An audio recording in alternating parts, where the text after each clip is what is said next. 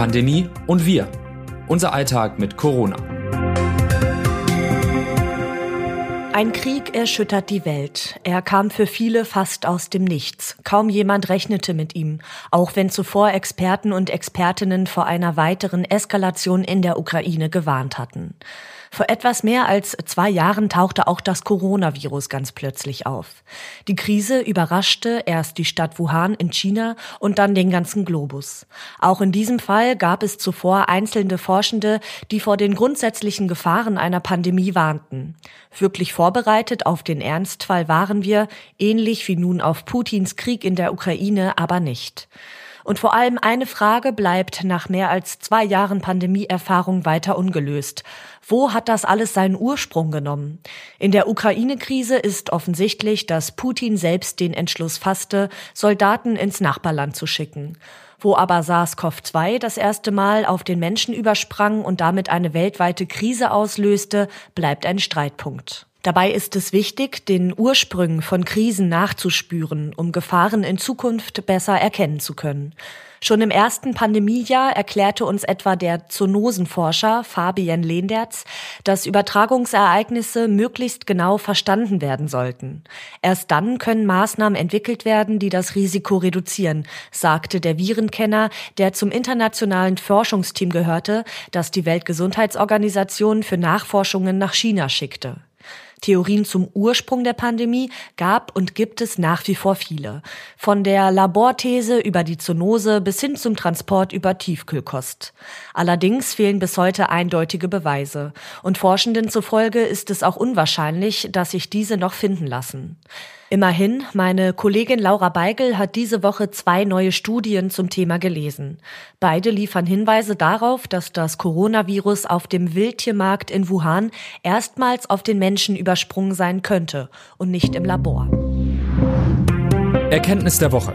Es war die große Hoffnung der Regierung. Der Impfstoff von Novavax sollte noch einmal deutlich mehr Menschen im Land dazu bewegen, sich erstmals impfen zu lassen. Ob das gelingt, bleibt nach den ersten Tagen der Auslieferung unklar. Immerhin 5.736 Erstdosen und 602 Zweitdosen wurden inzwischen deutschlandweit verabreicht.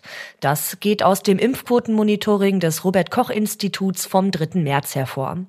Bislang stellt sich die Lage in den einzelnen Bundesländern unterschiedlich dar. Unter anderem, weil die ersten Lieferungen in den Regionen nicht alle zeitgleich eintreffen.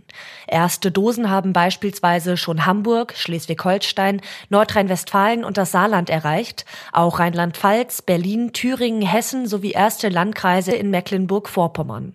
Im Laufe der Woche wollen alle Bundesländer erste Impfungen anbieten, beispielsweise auch Niedersachsen und Bayern. Der Andrang bleibt bislang offensichtlich überschaubar. Hessen etwa impft seit dem Wochenende mit Novavax. Bislang wurden 480 Erstimpfungen registriert. Zum Vergleich, für sein Bundesland erwartet das Ministerium rund 108.000 Novavax-Dosen. Zahlreiche Regionen berichten, dass sie weit mehr Impfstoff und Kapazitäten hätten, um zu impfen. Insgesamt läuft die Impfkampagne in Deutschland aktuell auf Sparflamme, also auch mit den Mitteln von BioNTech und Moderna. Am Sonntag wurden in Deutschland so wenige Corona-Impfungen verabreicht wie noch nie seit dem Start der Impfkampagne 2020. Mehr als die Hälfte der verabreichten Dosen waren Auffrischimpfungen, ein Drittel Zweitimpfungen. Rund 1000 Menschen ließen sich an diesem Tag erstmalig impfen. Ob sich in diesem Tempo die Impflücke bis zum Herbst ausreichend schließen kann, ist fraglich. Alltagswissen. Auch wenn die Inzidenzen langsam sinken, es gibt weiterhin zahlreiche Infektionen mit dem Coronavirus. Betroffen sind auch Babys und Kleinkinder. Sie haben bei einer Infektion mit dem Virus aber überwiegend einen milden Verlauf, sagt Professorin Ingeborg Kregelow-Mann, ehemalige Präsidentin der Deutschen Gesellschaft für Kinder- und Jugendmedizin. Möglich sei auch, dass sie überhaupt keine Symptome entwickeln, also asymptomatisch erkranken. Eltern könnten ihre Kleinkinder und Babys, die sich mit dem Coronavirus infiziert haben, zu Hause auch selbst behandeln. Im Prinzip müsste hier keine andere Regel als für andere Virusinfektionen gelten. Milde Symptome können Eltern selbst behandeln, sagt Krege Lohmann. Wenn das Kind durch die Infektion jedoch deutlich beeinträchtigt wirkt, etwa nicht mehr trinken will, eventuell sogar apathisch wirkt, das Fieber durch fiebersenkende Maßnahmen nicht zu senken ist, sollte man einen Arzt aufsuchen. Zitat der Woche. Trotz sinkender Inzidenzen haben wir immer noch eine konstant hohe Zahl an Todesopfern zu beklagen. Wenn jetzt geöffnet wird, sehe ich nicht, warum das anders verlaufen sollte als in Dänemark. Virologe Stefan Ludwig von der Universität Münster. Forschungsfortschritt. Dass der Wildtiermarkt in Wuhan das erste Epizentrum der Corona-Pandemie gewesen sein könnte, legen zwei neue internationale Studien nahe, die vor wenigen Tagen erschienen sind. Beide Arbeiten müssen noch von unabhängigen Expertinnen und Experten überprüft werden.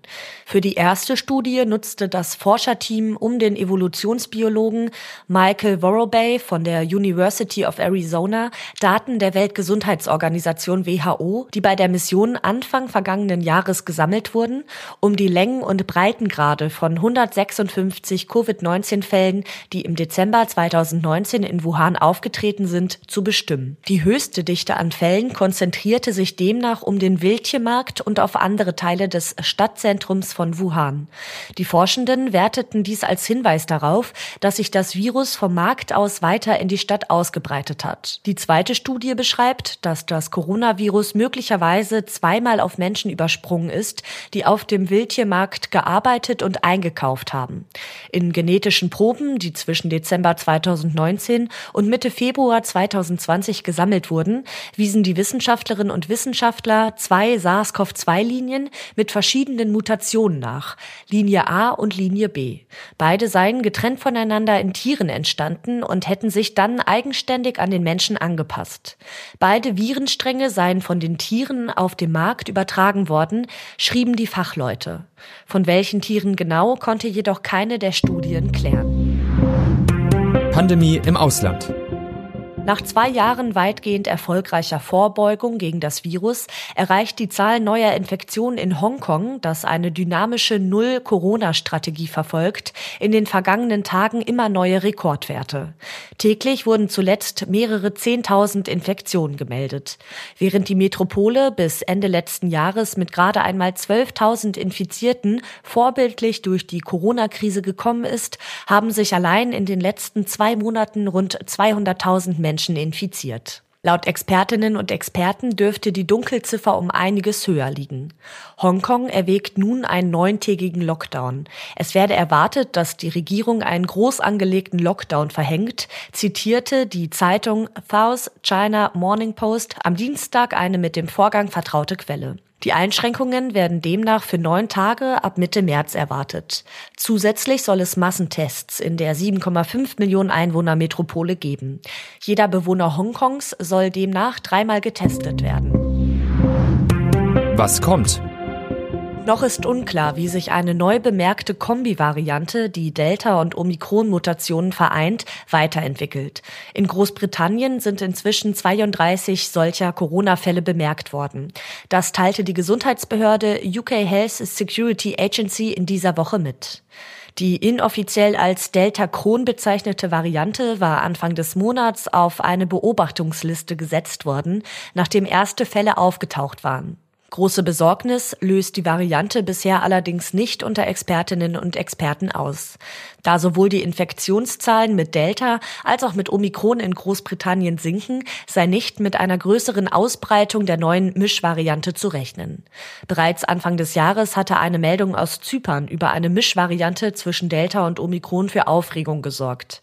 Dabei stellte sich jedoch heraus, dass es sich höchstwahrscheinlich um einen Irrtum aufgrund einer Verunreinigung im Labor handelte. Was die Pandemie leichter macht. Zugegebenermaßen, die letzten zwei Jahre waren für jeden und jede auf die eine oder andere Art und Weise hart.